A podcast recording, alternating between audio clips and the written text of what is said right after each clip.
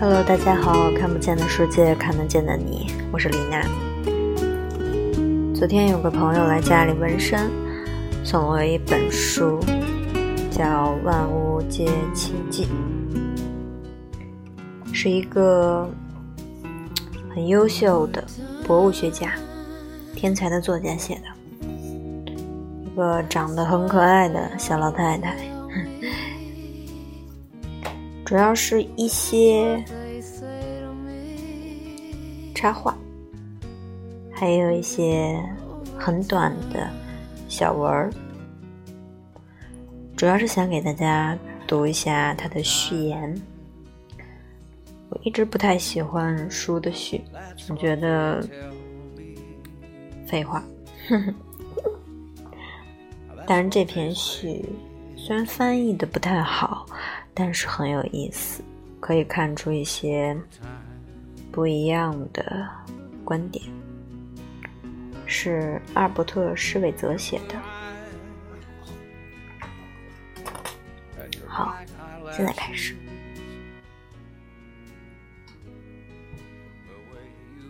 不敬畏所有生命，就不是真的道德。我可以毫无犹豫地说。在我的生命意志中，存在着两种渴望：一种是提升生命意志的渴望，这可称之为求乐的渴望；也存在着消灭恐惧和伤害的意志的渴望，这可称之为避苦的渴望。同理呀，在我周围的所有生命意志中。同样也存在着这些渴望，不管他自己是否能表达我所理解的东西。因而，伦理学必须像敬畏自己的生命意志一样敬畏所有的生命。在这里，我已经获得了道德的根本原则，那就是善是保存生命，促进生命。恶是伤害生命，抑制生命。只有当一个人自我约束，遵守帮助一切他能够救助的生命的原则，只有当他摆脱了伤害任何生命的方式，才是真正具有伦理观念的人。他不会去怀疑这种生命或那种生命本身的价值是否值得同情。也不会去质问这些生命或那种生命是否具有感觉能力。对他来说，只要是生命，就值得去奉献爱意。他不会从树上摘下半片叶子，不会践踏美丽的花朵，并且会小心谨慎，不踩死路上的虫子。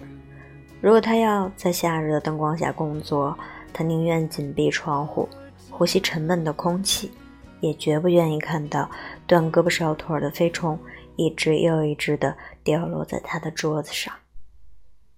如果他在一场暴风雨之后漫步在街道上，看见一只毛毛虫搁浅在那里，他会可怜它不能钻入湿漉漉的泥土，而必将在阳光下晒干。他会帮助它从危险重重的石头上回到葱翠的草丛中。当他路过一个地方，看到一只昆虫掉进了水池，他会抽身摘片树叶，悄悄地垫在它下面，以便它能爬出来自救。他不怕因为多愁善感受到嘲笑。每个真理在最初都会成为被奚落的对象，这是真理的命运啊！今天大张旗鼓。坚定不移地宣称，敬畏每一种形式的生命，是一种理性伦理的强烈要求。当人们惊讶不已于长期以来人们不认为伤害生命与真正的伦理学是自相矛盾的时候，这一天终将来临。不把责任延伸到每一个生物，这样的伦理学是不合格的。作为一种带有理性特征的敬畏生命的伦理学，其哲学的一般概念或许并无魅力，但这种理论学可能是唯一完整的思想。只有同情还太狭隘了，它不能够作为伦理学的基本要素起到知识表达的作用。敬畏生命还指出，应该分享对生命意志的体验。要成为伦理学，就要分享对所有生命意志的境遇。和对全部体验的渴望，感受它的快乐、愿望，对完美的追求。虽然“敬畏生命”这个词汇听起来也许不太生动、不切实际，但是它所表达的内容是那样曾经在某个地方被思考过，但却从未被人所掌握的某种思想。它要求。要对活蹦乱跳的生物承担彻底的责任，就像水中的螺旋桨推动着船前行一样，敬畏生命也这样驱动着人们前行。敬畏生命的伦理出于内在的必然性而产生，它不会寻找各种借口，也不会被这一主张可能带来的现实后果而阻挡。在这个已经是道德的人身上，敬畏生命和为了这个世界上的生命存在而自我牺牲成了一种意志。这种事实本身就对这个世界有价值。在我这里，我的生命意志已经认识到了存在其他的生命意志，产生了与其自身统一起来的向往，成为普遍一致的渴望。为什么生命意志的这种体验只能在我这里呢？是由于我已经能够反思整体的存在，还是由于意志进化始于我这里？我只能抓住这样的事实，即生命意志在我这里出现，好像它准备与其他生命意志成为一个整体。这个事实有如一束光明，令我豁然开朗。我不再纠结于客观世界的真实本质，我将不受这个陷阱的牵绊，不再像笛卡尔、康德所遭遇的一样，通过敬畏生命，我把目光转向了这个骚动不安的陌生世界。如果我拯救了一只落入水池中的昆虫，那么它就能获得了重生，这个生命意志的自我冲突再次获得了化解。无论什么时候，我的生命以任何方式给其他的生命获得重生，我的永恒生命意志就体验到了与其他永恒生命意志的统一性。因为所有的生命皆为一体，我便拥有了一种热诚，它使我免于在生命的沙漠中产生死亡的渴望。当思想把自己看作是对终极的思想，它便是宗教了。敬畏生命的伦理是犹太理论对于哲学的表达，是直达宇宙的形式，被视为必要的理智。关于人与动物之间的关系，敬畏生命给了我们什么教义呢？无论何时，我伤害的。任何一种生命，我都必须弄清楚这种伤害是否有必要。那些在动物身上做实验或者药物测试的人，或者那些用疫苗给动物注射的人，他们的目的也许是通过这种方式获得的结果来帮助人类，但不应该把这种想法当成是一种普遍的观念，即他们这些可怕的做法。追求的是功利的目的，在每种不同的情况中，都要思考：牺牲动物去拯救人类，是不是真的有必要？这是实验者的责任，他们应该充分地考虑到尽可能减轻动物所遭受的痛苦。在科学机构中，为了节省时间、减少麻烦，通常对动物使用麻醉剂。他们用了这种方法，犯下了多少暴行？当动物遭受严刑拷打、备受折磨，却只是为了测试学生的众所周知的科学知识时，又犯下了多少罪恶？作为科学研究的受害者，动物以其承受的痛苦对人类的体验提供了这样的服务。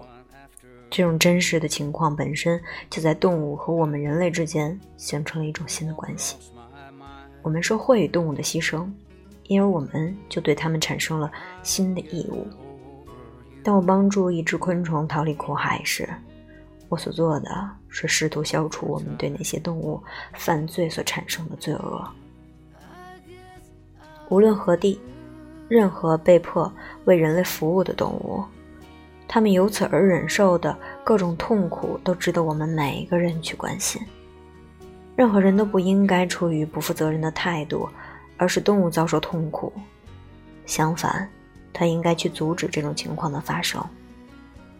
任何人都不应该认为，只要是与己无关的动物，就要从他们身上获取最大利益的思想。任何人都无法逃避他的责任。当还存在恶待动物的情况时，当屠宰场的流水线上的动物发出凄厉的惨叫声，却无人留意时，当还存在如此之多地裂的屠宰场时，当我们的橱柜藏着那么多遭受宰杀的动物的毛皮时，当动物还忍着没有良心的人所施加的闻所未闻的痛苦时，或者当把它送给孩子们做令人可怕的游戏时，我们所有的人都有罪，必定遭到谴责。我们会为我们赤裸裸的表现而感到震惊，感到罪恶。我们也会为人类施加给动物的那么痛苦而深深的震动，这让我们会反省其他生命比我们更加的理性。现在，他们以自己的悲惨境遇突然之间把我们揭露出来，他们不想继续遭受这种现状，或许。他们对我们越来越陌生，但他们才真正接近于我们原本的立场。我们每个人套在自己脸上的不同于其他生命的面具，现在已然滑落。我们现在才明白，我们不可能使自己与我们周围生生不息的生命王国断然分开。敬畏生命的伦理，迫使我们每一个人。要从与我们共生的沉默者及各种生命中得出结论，或者从他们的境况中剔除我们自认为最能感受一切的傲慢看法。这有助于提高我们对周围生命所体验和忍受痛苦的警觉。这激励着我们投身于帮助其他动物的行列，减轻他们遭受我们所施加的巨大痛苦。使之脱离那些不可思议的恐怖之地和无尽苦海。